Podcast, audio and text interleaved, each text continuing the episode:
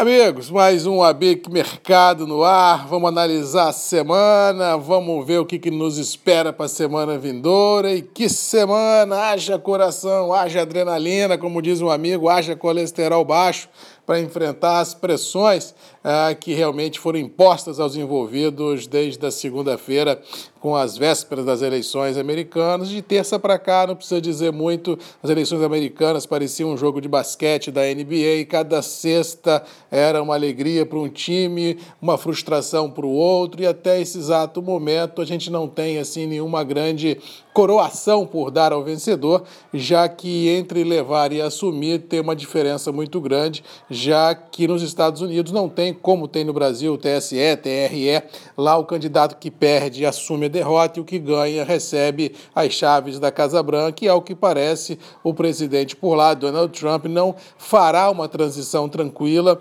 já que a judicialização do pleito é dado como certa, ou seja, os conflitos na política, os conflitos nas ruas poderão ganhar contornos inimagináveis e acabar com essa lua de mel do mercado que estamos presenciando nos últimos dias. Realmente eu não consigo acreditar que os grandes operadores vislumbrem ah, uma, uma lua de mel nessa transição, com bolsas para cima, dólar para baixo. Eu acho que isso é uma miragem muito grande. Eu acho que temos muito que trabalhar ainda em 2020 para precificar esse cenário.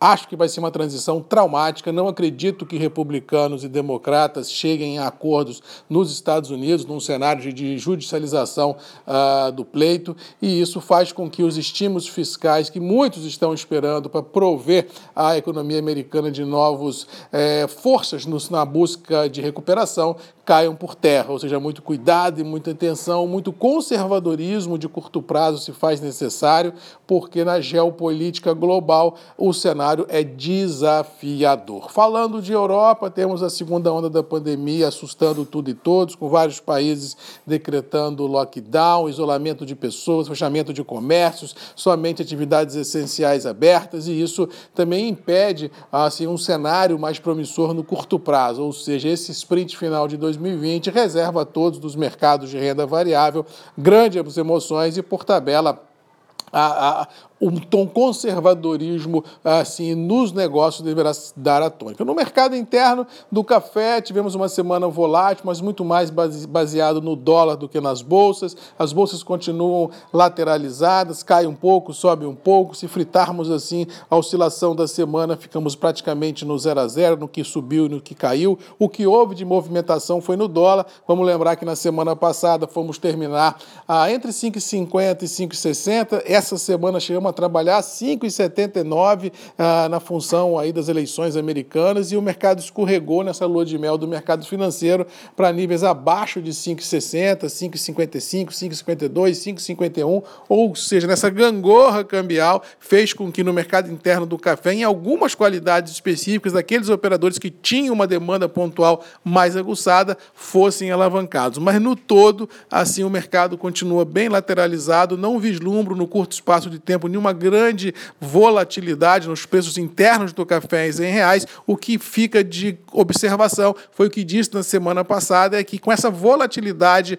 ah, das emoções globais, o que se viu nas praças de comercialização foi um vazio muito grande de ofertas, ou seja, aquele operador que precisa travar abastecimento, o momento ainda é oportuno para estar sempre observando as oscilações do mercado e fazendo travas no presente e no futurão, olhando abastecimento abastecimento preço é cada dia um dia, vamos ajustando fino, cada operação é uma operação, mas nesse exato momento eu acho que é muito mais importante, muito mais inteligente para a indústria travar abastecimento do que travar preço, porque vamos enfrentar uma entre-safra duríssima no Brasil e com certeza a queda de braço entre compradores e vendedores deverão dar a tônica. Ou seja, temos pela frente um cenário desafiador na geopolítica e no mercado interno esse, esse desafio pode refletir em baixa liquidez nas praças de cor comercialização. No mais, vamos ficando por aqui, desejando a todos aí um bom final de semana, uma boa semana, que as chuvas que estão previstas caiam, que a gente possa vir a ter